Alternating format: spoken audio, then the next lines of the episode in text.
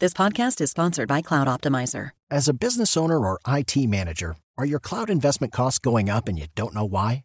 It's time for Cloud Optimizer. As you migrate your business to the cloud, what you're spending and why you're spending it can get a little hazy. But Cloud Optimizer clears up the mystery and puts the cloud to work for you. Cloud Optimizer starts by analyzing usage patterns, right sizing resources, leveraging discounts you may not be aware of, implementing automation, and much more. And by reducing unnecessary expenses and maximizing performance, Cloud Optimizer guarantees you a savings of five times what you spend for their service. As you utilize cloud based services more and more, you don't have to lose sight or control of your spend. You can stay agile, streamline your costs, and optimize your performance, plus save significant money with Cloud Optimizer. Make the cloud work for you with Cloud Optimizer. Get a free assessment and find out how much you can save by going to cloudoptimizer.com. Go to cloudoptimizer.com for your free assessment. That's cloudoptimizer.com. Así sucede con Carlos Martín Huerta Macías. En este podcast recibirás la información más relevante. Un servicio de Asir Noticias. Mi queridísimo doctor Sergio Asia, ¿cómo está? Muy buenos días.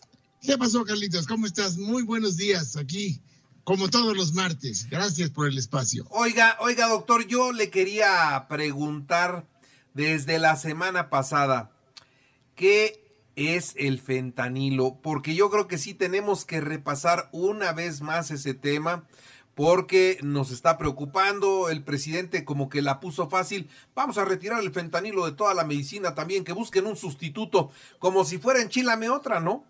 Eh, eso, eso es muy, muy, muy grave, muy grave, Carlitos.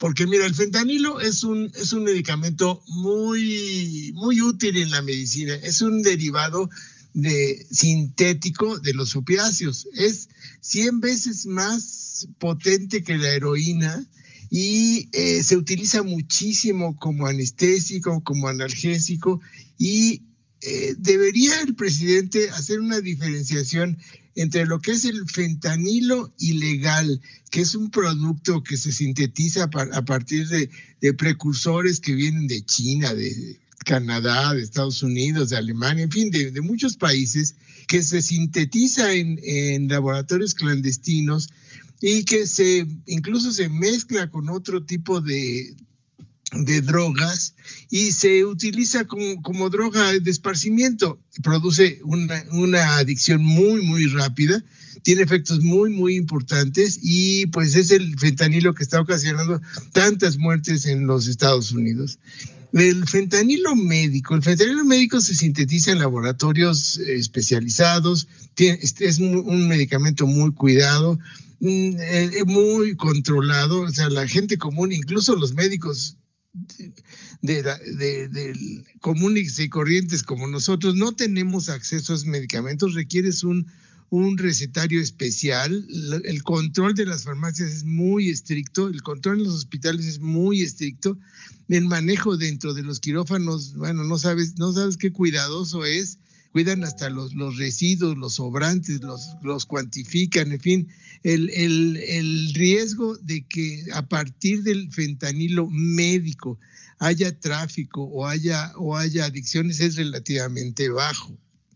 El fentanilo es un medicamento muy útil para las anestesias cotidianas. O sea, hoy, aquí y ahora, en todos los hospitales de Puebla, se está utilizando el fentanilo en cientos de cirugías aquí y ahora los pacientes que tienen dolor crónico, los pacientes que están en algo que se llama cuidados paliativos, que tienen enfermedades terminales en las cuales el dolor es un factor muy importante, sin el fentanilo estarían sufriendo mucho. Entonces, el quitar el fentanilo de un plumazo por, para tratar de, de, disminuir el tráfico de Estados Unidos, en mi concepto y en el concepto de los médicos, es un error garrafal.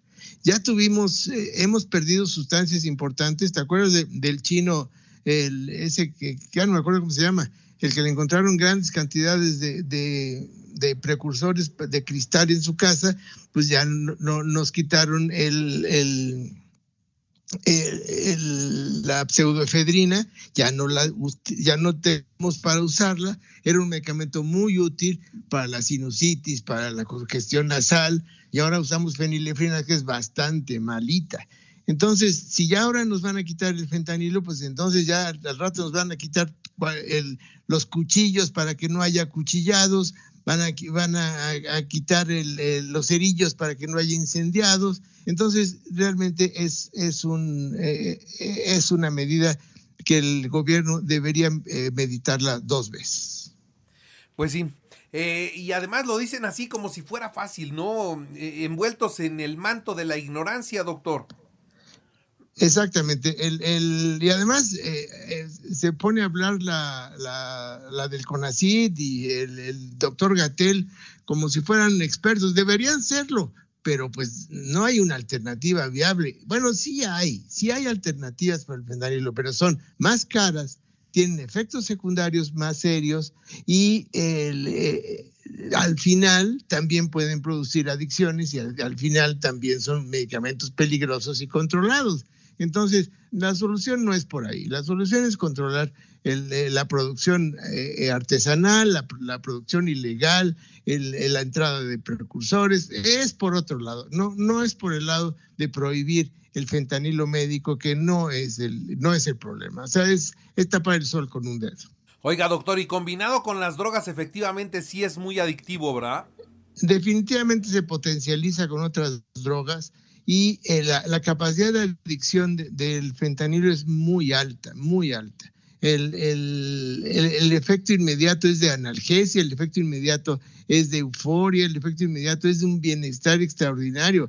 La, la, experiencia de los pacientes que les aplican el fentanilo en las cirugías, dicen, doctor, no me podía echar más de eso que me echó en la, en la anestesia, me sentí súper bien. O sea, es un medicamento realmente muy, muy efectivo para lograr analgesia, bienestar y una sensación de euforia y pues el paciente se le olvida todos, todos sus males. Por eso eh, ocasiona adicción tanto psicológica como fisiológica y es una adicción e incluso se hereda.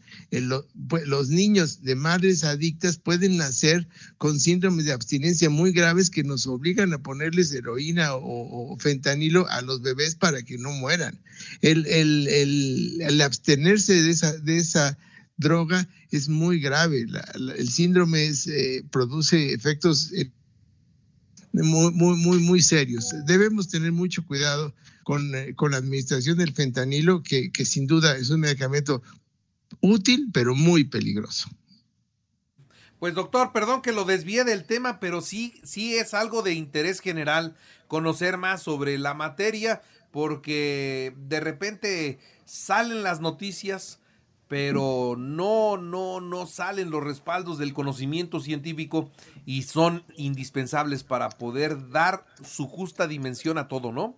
Sí, el, fentanilo, pues, pues eh, es un medicamento muy, muy utilizado, ¿sí? Y eh, pues además se absorbe cualquier parte, se absorbe por la piel, se absorbe por los ojos, se absorbe por la boca, es inhalado, inyectado, intramuscular, en parches, rectal, como quiera se absorbe el fentanilo. Entonces de ahí, de ahí la gravedad del, problema.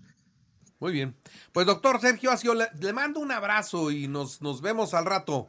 Pues nos vemos al rato y ya platicaremos del tema que, que teníamos, que es el síndrome de Down, que hoy es día Mundial del Síndrome de Down, 21 de marzo. Ay, caramba, pues era, era tema. Le agradezco y perdón que lo, lo desvíe de su tema. No, no, no, pero muy, muy importante y, tener, tener en cuenta que por ahí no es la cosa. No vamos a prohibir los cuchillos para evitar a los acuchillados. Claro, claro, claro que sí. Muy bien, gracias, doctor. Ahí nos vemos. Hasta luego. Así sucede con Carlos Martín Huerta Macías. La información más relevante, ahora en podcast. Sigue disfrutando de iHeartRadio.